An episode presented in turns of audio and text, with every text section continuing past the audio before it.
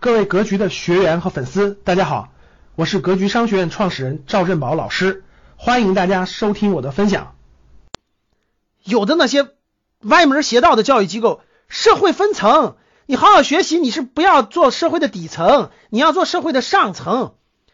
然后呢，你要把自己光鲜亮丽，怎么怎么地，这是完全是本末倒置。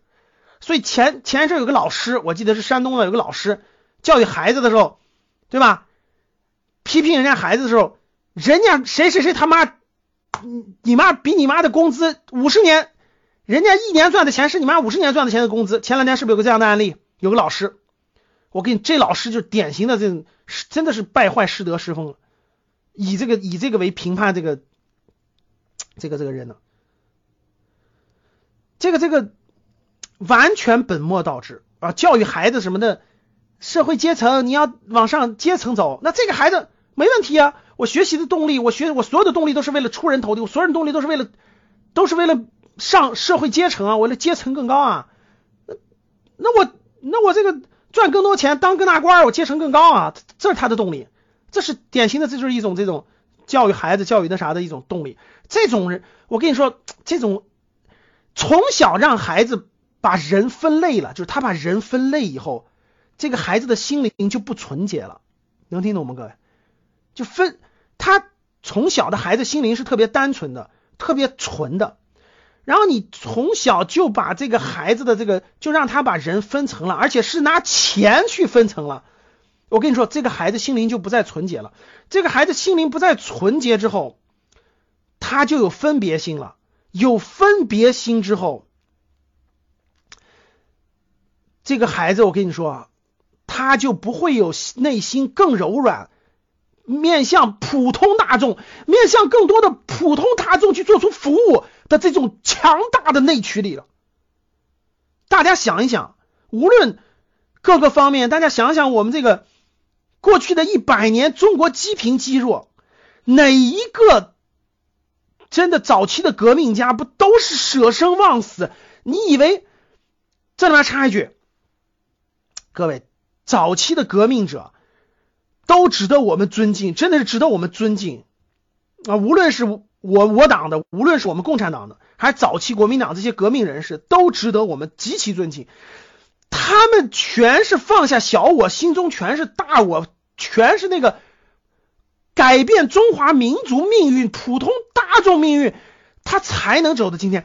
你们去看看，今天是中国共产党建党一百周年，你们去看看中国。你们知道这个社会上，这个网络上，这个抹黑、诋毁这个、这个、这个我党的这个，包括领导人的那帮人，我跟你说，那帮人都是极其自私自利的人。你记住我说的话，他们用自私的心态去衡量我们的领导人，就我们的真的早期的这种开拓者，他们的私心就是。这帮人打天下就是为了自己多住套别墅，自己过得更好，自己掌权，自己怎么怎么地。我跟你说，这种人就是典型的极端利己主义者的思路。看社会问题，各位一定要站在什么的角度？我们的我党的这种创办者，那那都是大家大家想一想，如果是为了自私自利的人，还走什么两万五千里长征啊？还为什么工农出头啊？各位想想，工农是社会的底层还是上层？如果这帮人是自私自利的，如果这帮人是看社会民众是分阶层的，对吧？我要住大别墅，我要找几个这个这个民国时候我要找几个大学女大学生当老婆，我要怎么怎么地？他有这样的心胸吗？他有这样的心胸吗？他能承载起为社会大众去做事吗？那建国以后他还要这种做这种改造吗？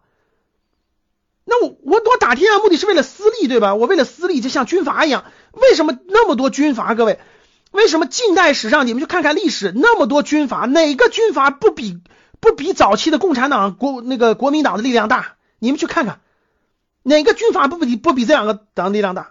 甭管什么孙传芳、张作霖、吴佩孚，要枪有枪，要人有人，要啥有啥。为什么他们根本就不可能在历史上留下来？这都是开天辟地的大事，都只有把普通人的命运放在第一位，舍弃掉自己的一切的人，这种人才能走上台前。